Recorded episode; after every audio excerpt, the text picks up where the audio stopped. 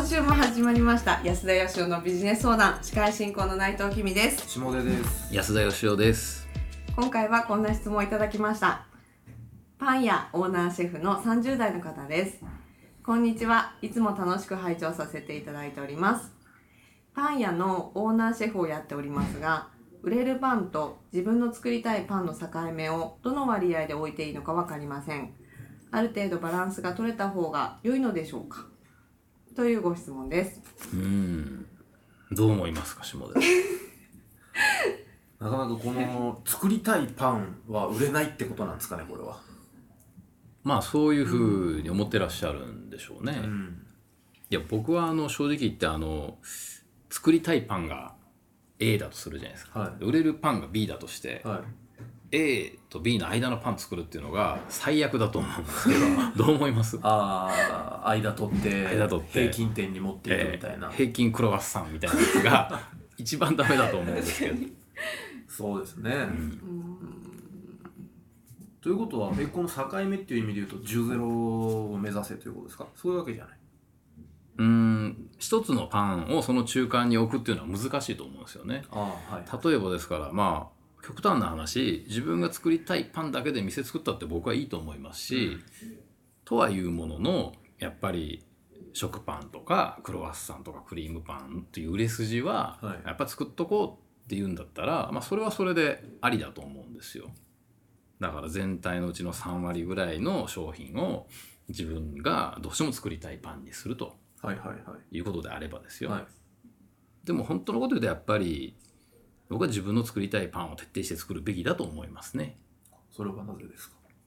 それはなぜかというと、えーお客さんが必要だとするような、まあ、食パンなりクリームパンなりをはい必要だからまあ売れるだろうという理由で商品ラインナップを作ると他店と変わらないものになるからですよね。なるほ要するにそれはクリームパンであるとか食パンであるっていう理由で買いに来るっていうことじゃないですか。どはいだからそのパン屋で買う必要性がないですよね。なるほどまあ今はその町に1軒しかなければ来てるかもしれないけど、はい。隣に競合大手がポンとパン屋を出した瞬間売れなくなるぞということですね売れなくなりますよね。うんだから重要なのはあの、まあ、自分が作りたいパンなのか売れるパンなのかっていうことじゃなくてですね、はい自分が作りたいパンっていうのは多分自分が食べたいパンなんだと思うんですね。はいはい。でもしこれが自分は作りたいけど食べたくないっていうんだったらこれは即刻パン屋をやめた方がいいと思うんですよ。そうですね。ええ。で自分が例えば食べたいパンとか、うん自分が大好きな人に食べさせたいパンがこのパンなんだっていう思いで作ってるとしたら、はその思いをお客さんにちゃんと伝えることだと思うんですね。なるほど。ええ、なんで自分はこういうパンを作ってんのか。うん。例えばすごい硬いとかね、はいはい。したらなぜその柔らかいパンじゃなくて硬いパンに俺はこだわるのか。ということをやっぱりきちんと伝えないといけないと思うんですよ。うんうんうんまあ、こういうご質問をいただくっていう時点で多分すごいこだわりを持っておられる方なんだと思うんですよね。そうですね。はい、でなんで今の安田さんの話で言うとこうご自分の作りたいパンをどう売るかを考えた方が楽しいんじゃないかとそれは絶対そうですよねって。ことですよね。え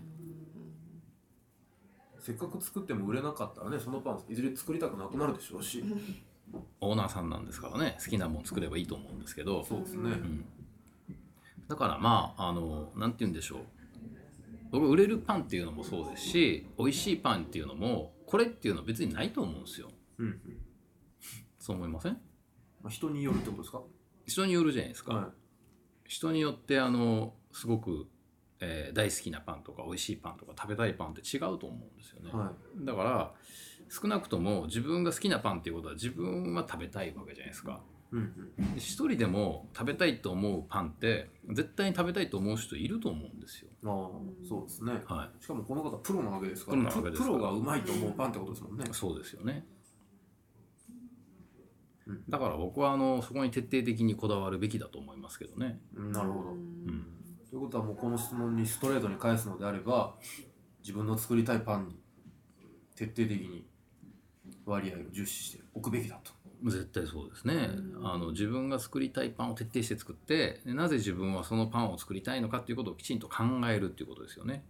ああなるほど。でお客さんにあの自分のそのこだわりをどうやったらその伝えられるのかっていう自分のこだわりを整理することと、はい。それをやっぱりきちんとお店に来てくれる人に伝達することですよね。ううん。ん例えばその一個一個のパンに特徴があると思うんですけど、はい。このパンはどういうことにこだわって作ってるのかとかね水を少なくしてるのはこういう理由があるんですとかっていうのを、うそのパン買ってくれた人にちょっと簡単なメモかなんかを作って渡してあげるとか、なんかそれ見た側も美味しくなりますもんね。より美味しくなりますもんね。面白くなりますよね。うんやっぱりそのこだわりってなかなか舌だけで感じ取るっていうのは難しくてですね、やっぱりあの魚屋のですねプロの魚屋だって大間のマグロとその他のマグロを目隠しで食べて分かるかっつったら僕は分かんないんじゃないかと思うんですよね。ああそうですね。うん、まあうん。魚屋さんに怒られるかもしれ怒ない。られるかもしれないですけど。はでもましてや素人なんで食べる方、いはいはい。